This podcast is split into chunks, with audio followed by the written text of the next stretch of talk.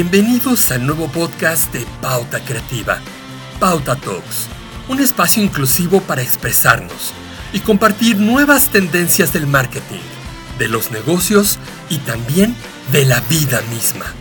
Somos una agencia de comunicación transmedia con más de tres décadas aportando valor en México y Latinoamérica. En este episodio, Alfredo Gandur, director de Pauta Creativa, y Tonatio Alonso, director de planeación de la agencia, intercambian ideas con Rodolfo Ramírez, fundador de Redbox. Hola, ¿qué tal? Soy Alfredo Gandur. Estudié comunicación en la Universidad Iberoamericana y a lo largo de mi carrera me he especializado en temas de mercadotecnia y ventas. En este largo camino de tres décadas, he conocido empresas de muchas categorías, pero sobre todo a personas brillantes que me han inspirado. Uno de ellos, sin duda, es mi buen amigo Rodolfo Ramírez, director de Redbox, la agencia de innovación líder del mercado. Hola Rodolfo, ¿cómo estás? Bienvenido a Pauta Talks.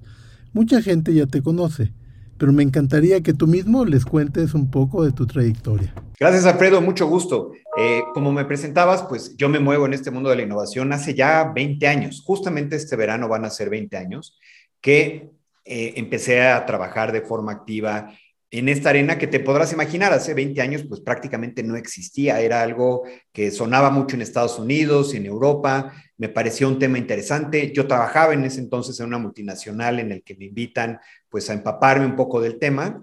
Ahí fue donde lo exploré, donde lo conocí, donde me intrigó y donde intuí que había una oportunidad hacia adelante. Y por eso, pues decidí lanzarme al ruedo, eh, empezar eh, mi firma que se llama Redbox y que se dedica a este tema, y aquí estamos. Perfecto, Rodolfo. Y bueno, sin lugar a dudas, la vida es como estar arriba de un ring, que nos desafía constantemente a luchar todos los días. En tu vida personal, Rodolfo, ¿cuál es el mayor reto que enfrentas? Híjole, qué gran pregunta. Mira, yo creo que es, y, creo que es, es, es muy común, es un tema de balance. Eh, yo, he aprendido a lo largo de los años que no existe el balance de vida, ¿no? O te enfocas en una cosa o te enfocas en otra. Eh, pero de repente en estos swings, ¿no? Encontrar eh, un tiempo para el, desarrollo profesional y otro tiempo para el desarrollo personal y otro para la familia, el poder hacer estos balanceos a tiempo, creo que ese es el mayor reto. Ese es el mayor reto porque ninguno de los tres puede en el largo plazo padecer. Y yo creo que la felicidad de la gente viene de la evolución, ¿no? Eh, más que otra cosa. Entonces, el poder estar evolucionando en estas tres canchas, a lo mejor en un momento en una, en, en otro momento distinto en otra y así sucesivamente, creo que ese es el gran reto. Rodolfo, siempre he querido preguntarte algo. Yo sé que tú estudiaste comercio internacional en el TEC de Monterrey y tienes un MBA en la Universidad de Lund en, Suecia.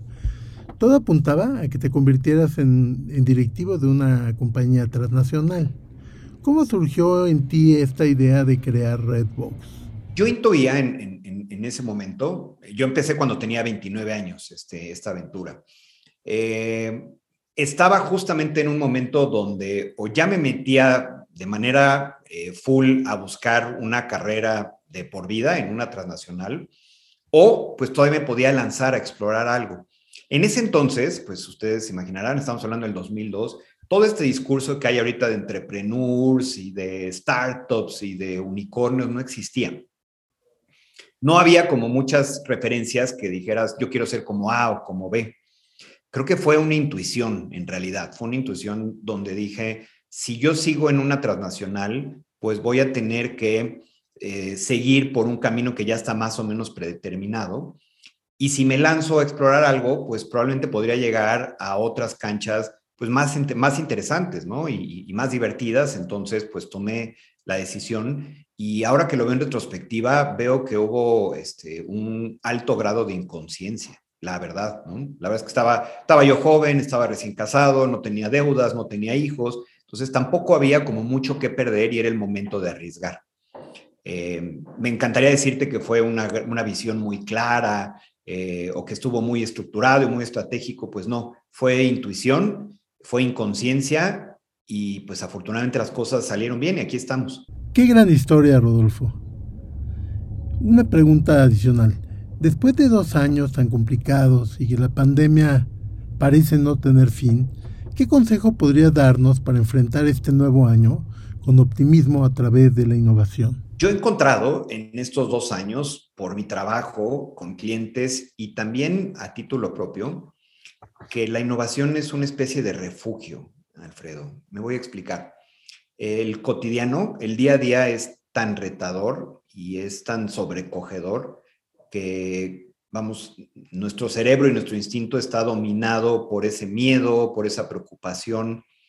Y cuando te pones a pensar de manera abstracta en qué sigue, en qué podrías crear, en qué podrías hacer, el cerebro cambia, ¿no? Switchea. Y entonces te da un respiro a esa cotidianidad tan difícil que estamos enfrentando. Entonces, el, innovar, el crear estos espacios para pensar en qué sigue y después ponerte a trabajar en eso, eh, que te arranca del día a día, ¿no? Del momento, eh, creo que es hasta terapéutico.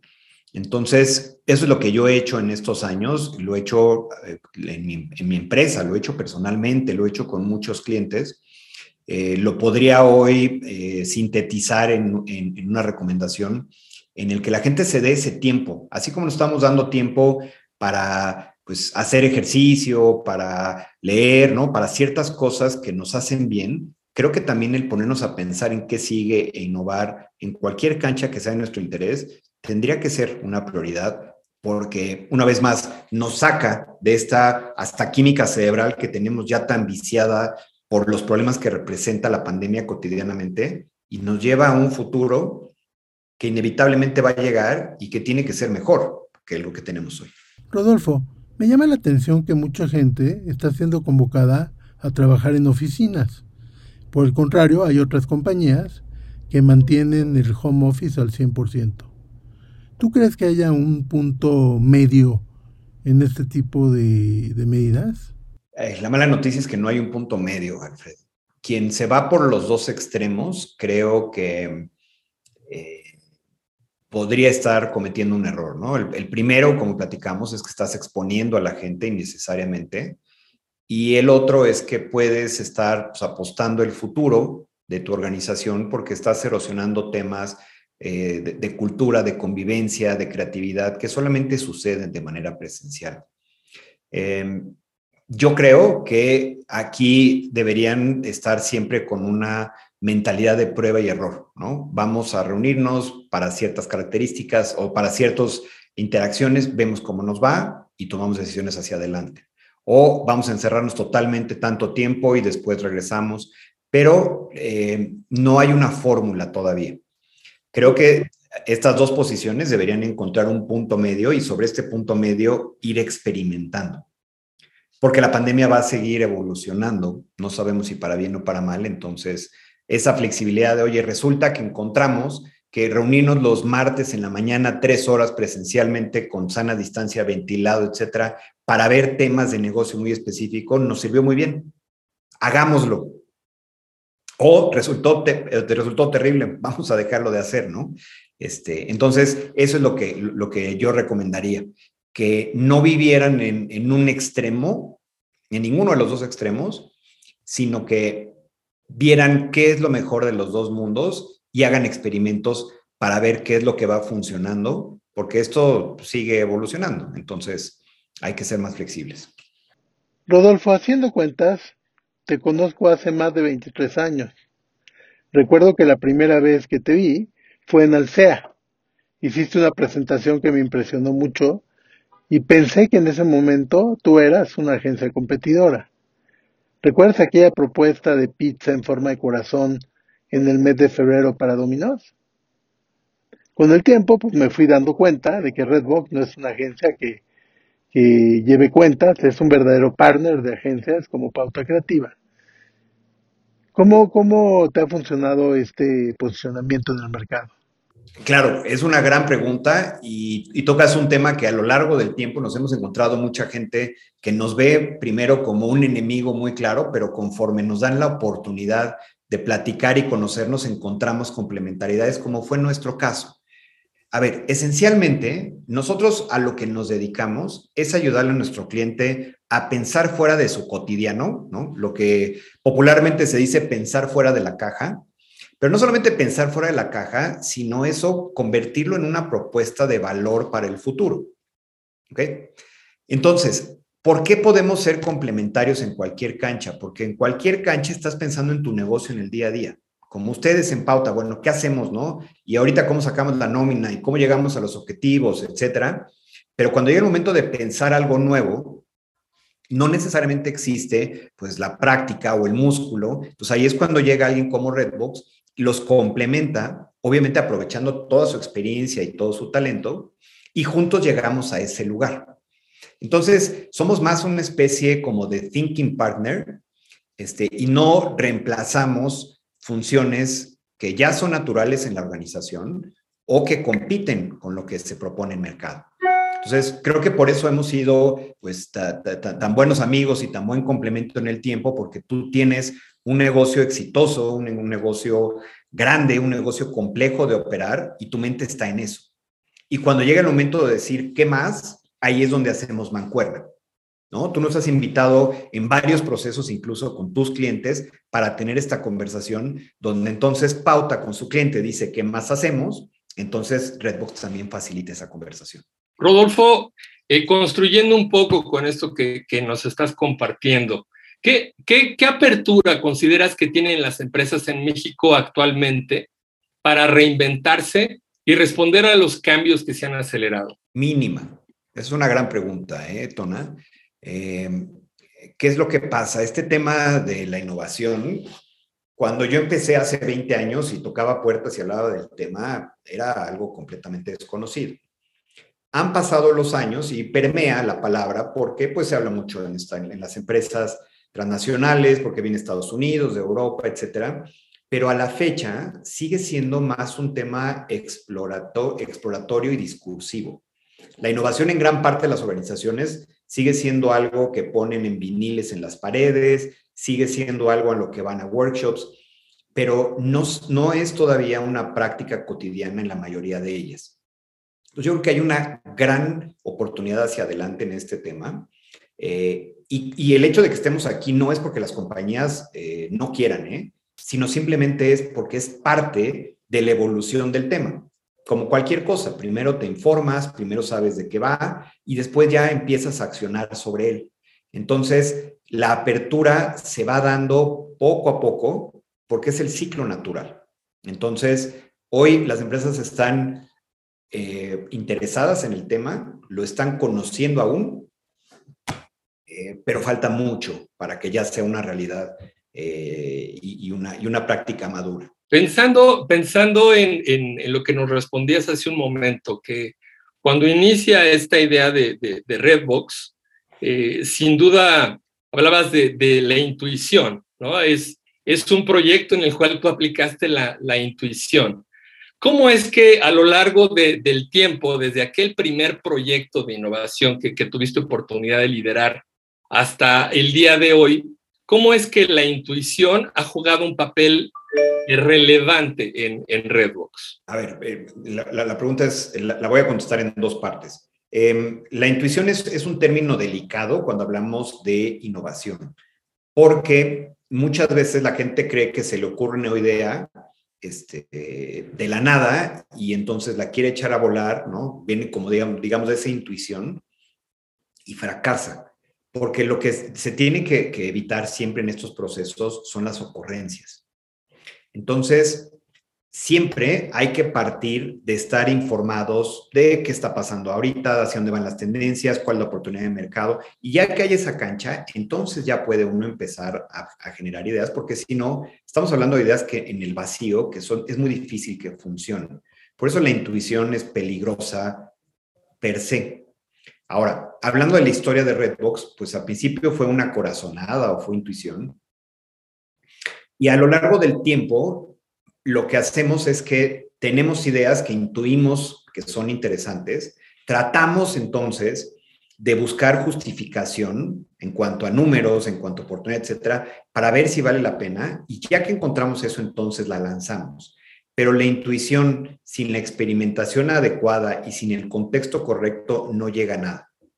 Entonces, mi invitación a toda la gente que nos escucha es que no actúen solamente de impulsividad y corazonadas, porque ese camino llega muy, llega muy, eh, eh, llega poco lejos, ¿no? Llega este, este, muy, muy limitado. Ahora, cuando yo empecé, una vez más, hablaba yo de intuición, intuí que había una oportunidad. Y como dice mi mamá, me lancé como el borras. ¿Qué fue lo que sucedió? Yo me tardé prácticamente dos años en tener mi primer cliente. Durante dos años estuve tocando puertas. ¿Por qué? Porque seguí una intuición y esa intuición no la busqué, no la justifiqué, ¿no? O sea, no hubo todo ese proceso que seguramente si lo hubiera hecho yo antes, hubiera encontrado clientes más rápido, mi ciclo hubiera sido menos doloroso. Entonces, la intuición no está mal, pero siempre acompáñela de una dosis de realidad para que las cosas puedan salir bien. Perfecto. Si, pudieras hacer memoria, eh, Rodolfo, ¿tú recuerdas el, primer proyecto que, tuviste oportunidad de liderar como Redbox? Claro, lo, recuerdo perfectamente. Eh, mi cliente fue Sonrix, este, la línea de confitería de sabritas. Eh, quien manejaba ese negocio en ese entonces es, es, un buen amigo, nos hicimos buenos amigos a raíz de eso y, y nos ha acompañado durante muchos años, Sergio Fonseca. Y la solicitud era crear un portafolio de dulces para el mercado hispano en Estados Unidos, ¿no? Entonces, para todo todos los mexicanos que deciden eh, emigrar, ¿no? Por obligación en realidad a Estados Unidos y extrañan México y sus sabores, pues qué, qué, dulces podíamos crear para ellos. Y justamente ese fue el primer proyecto que hicimos. Y pues obviamente yo después de dos años de buscar oportunidades, pues eché toda la cana al asador, fue un proceso bien interesante. Nos llevamos a los clientes a un tour a la central de abastos, les dimos dinero y una maleta y les dijimos, imagínate que te vas mañana no sabes cuándo vas a regresar y con ese dinero llena la maleta de lo que extrañarías. ¿Ok? Después de eso, con sus maletas, regresamos a la oficina y ese material fue el que se convirtió en nuestra materia prima, ahora sí para reconfigurarlo, armarlo, etcétera, y crear entonces una serie de productos que acabaron finalmente en el mercado, específicamente en California y en Texas, hace aproximadamente pues, unos 18 años. Perfecto. Bueno, ahorita no, nos platicaste de, pues de, este proyecto, este proyecto cuando, cuando inicia Redbox, y, y, ahora, por ejemplo, que estamos enfrentando una, una realidad eh, totalmente distinta, ¿no? Y, voy a, a, regresar un poquito al comentario que, que hacías al principio de intuición. Intuición no, no va por sí sola, debe de estar agregada, eh, pues, pues con, con metodología y otro tipo de información que debemos de tener a la mano. Eh, sin embargo, en, este tiempo, en este tiempo en el que ha pasado la pandemia, eh, ¿cuál consideras que ha sido el proyecto más retador y que mejores resultados ha generado? Em, mira, el proyecto más retador que, hemos tenido fue para un cliente que está en la categoría de cookware, que se llama Vasconia. La Vasconia, muchos de ustedes la conocen porque seguramente en su casa tienen una olla express, un sartén, un plato, etcétera. Y ellos lo que nos, eh, a diferencia de, de, clientes mal, ellos la estaban pasando muy bien, ¿no? Te imaginarás que todo el mundo se puso a cocinar y entonces 2020 les fue espectacular. Y entonces lo que dicen es, el año pasado, dicen, bueno, ¿cómo continúo los buenos resultados cuando la gente vuelva a salir y deje de cocinar en casa? Entonces, ahí era lo contrario, ¿no? Normalmente los clientes decían, me está yendo mal ¿Qué hago en lo que la cosa mejora? Y aquí era al revés, me está yendo bien. Cuando la cosa mejore, a mí me va a caer el negocio. Entonces, pues eh, nos lanzamos a investigar, a ver opciones, este, a buscar oportunidades y encontramos que había un nicho de gente a la cual podíamos servir de una manera diferente. Y era toda esta gente que se quedó sin trabajo por cuestiones de pandemia y que se puso a cocinar como un medio de subsistencia y encontró un negocio, Entonces, esta gente que a lo mejor trabajaba en una línea de ensamble o era un auxiliar administrativo o alguna cuestión así y que de repente empezó a hacer paella y le fue muy bien. pero el costo era muy alto, ¿no? Se levantaban 4 de la mañana, se dormían 10 de la noche, entonces eran buenos cocineros, pero no eran buenos empresarios de la comida y había un potencial de que si se organizaban y aprendían cosas nuevas, pues podían entonces tener un ingreso mucho mejor que antes de la pandemia. Entonces, eh, al encontrar esta oportunidad con la gente de Vasconia, pues creamos todo un mundo, tanto digital como físico, para ayudar a esta gente. Entonces, no nada más para decirle, este es el mejor sartén y cómpramelo, sino además, mira, te voy a enseñar a manejar un inventario. Te voy a decir en qué mercado encuentras tu materia prima más barata. Te voy a decir cómo puedes hacer una marca para tu producto, ¿no? Entonces, ese fue el, proyecto eh, más retador, pero también de mejores resultados durante esta época. Rodolfo, tú eres un emprendedor nato. Recuerdo que fundaste en las oficinas de Redbox un restaurante muy agradable. ¿Sigue abierto al público? Cuando vino el tema de pandemia, obviamente tuvimos que cerrarlos, este, se, cerraron todos los centros de consumo, los cerramos ahí. Y entonces, eh, lo que sucedió después es que llegó el momento donde decimos, ¿qué hacemos? Lo abrimos al público, ¿ok? Y también van, mucha de nuestra gente iba. Eh, y sigue siendo un, un negocio, o la otra es, lo mantenemos exclusivo para nuestra gente y evitamos contagios. Entonces, sacrificamos esa oportunidad por convertirlo en un espacio para nuestra gente porque está muy ventilado, muy bien iluminado, digamos que tiene las características perfectas para que puedas trabajar, relajarte y que no estés expuesto. Entonces, eh, esa fue la historia, sigue el, lugar, este, está más bonito que nunca, pero pues ahora ya no es un negocio, ahora es un lugar específico para, para, nuestro equipo y para nuestros visitantes, naturalmente. Yo lo extraño. Tuve grandes sesiones de trabajo con clientes y se respiraba un ambiente de mucha innovación.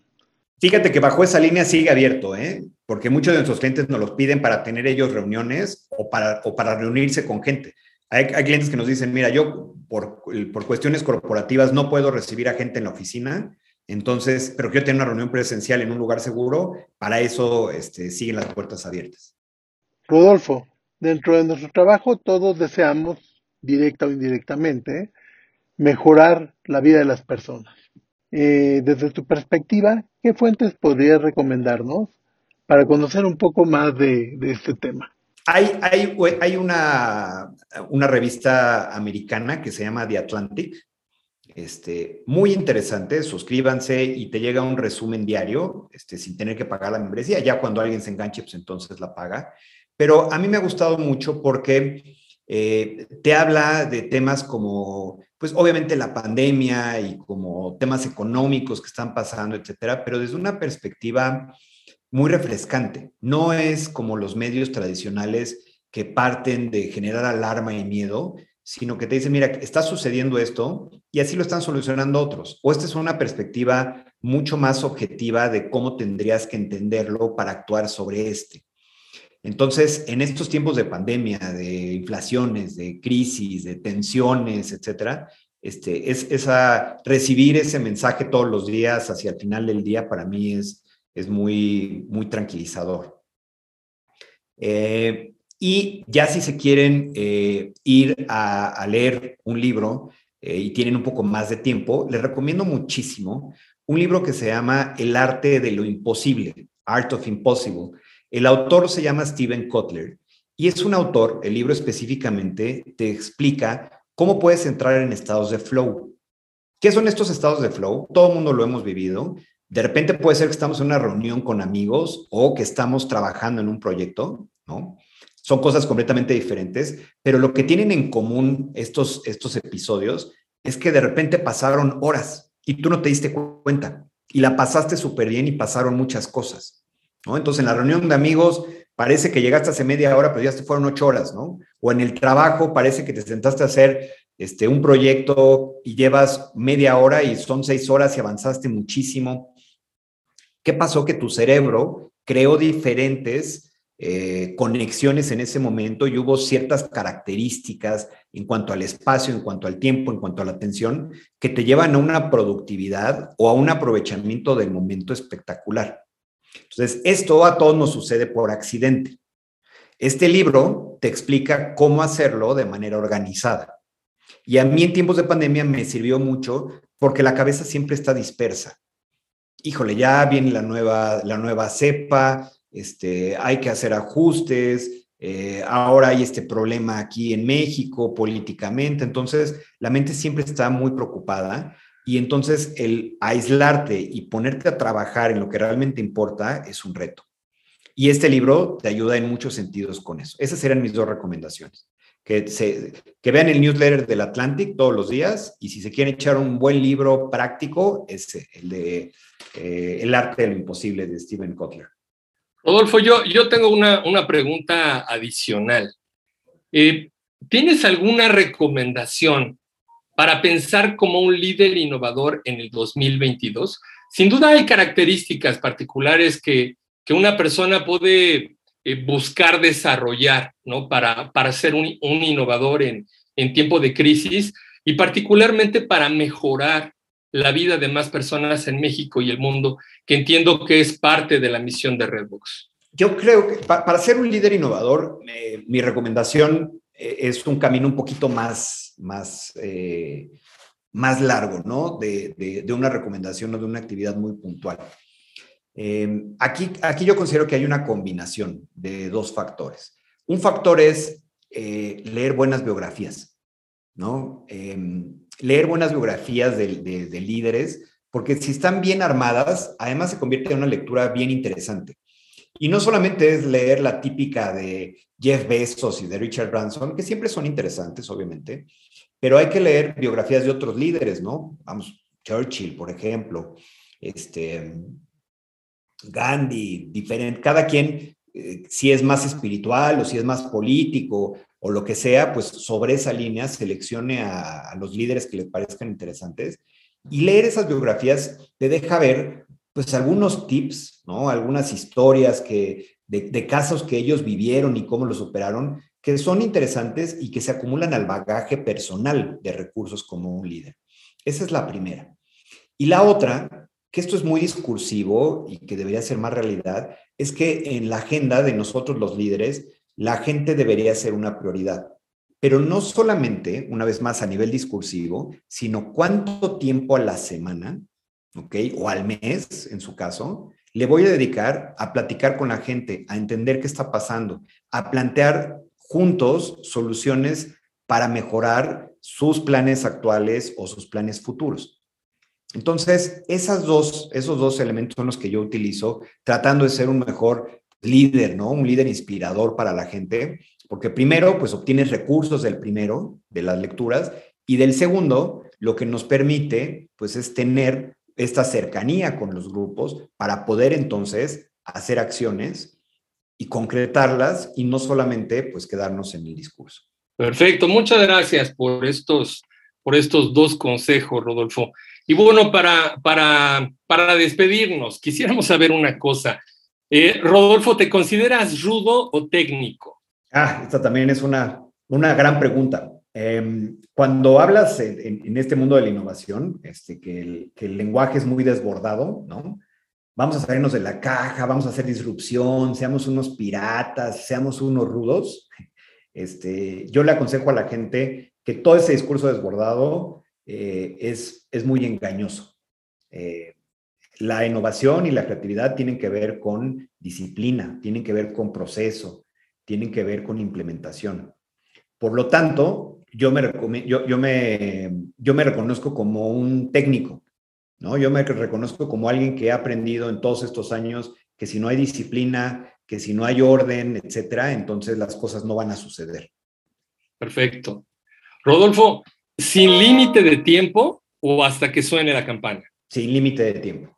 Aquí las cosas, la vida, la pandemia nos ha eh, mostrado que el, tiempo o el, poder hacer cosas es muy subjetivo, este, que no esté en nuestro control, entonces sin límite de tiempo para pasarla bien, sin límite de tiempo para poner cosas interesantes en el mundo allá afuera, sin límite de tiempo para dedicarle a la gente que es verdaderamente importante este, para nosotros. Bien. ¿Lucha a ras de lona o aérea? Aérea es más divertida. ¿Máscara o cabellera? cabellera, porque espero que la mía me dure, porque ya a estas alturas del partido empieza a sufrir un poco. ¿Mano a mano o relevos australianos? Relevos australianos. Siempre trabajar en equipo va a ayudar a llegar más lejos. Rodolfo, muchísimas gracias por tus palabras. Fue una gran entrevista. Por último, eh, quisiera que nos compartieras en dónde la gente que nos escucha puede saber más de ti y de Redbox. Claro que sí, eh, Redbox nos encuentran obviamente en la red, redboxinnovation.com, así, así es sencillo. Eh, y en cuanto a redes sociales, yo solamente utilizo LinkedIn, entonces me pueden encontrar eh, Rodolfo Ramírez, así estoy este, en LinkedIn y a sus órdenes. Este fue un episodio más de Pauta Talks, el nuevo podcast de Pauta Creativa. Si te gustó el contenido, marca las 5 estrellas para seguir escuchando a los líderes de la industria de mercadotecnia. Contáctanos en pautacreativa.com.mx y también en nuestras redes sociales, Facebook, Instagram y LinkedIn.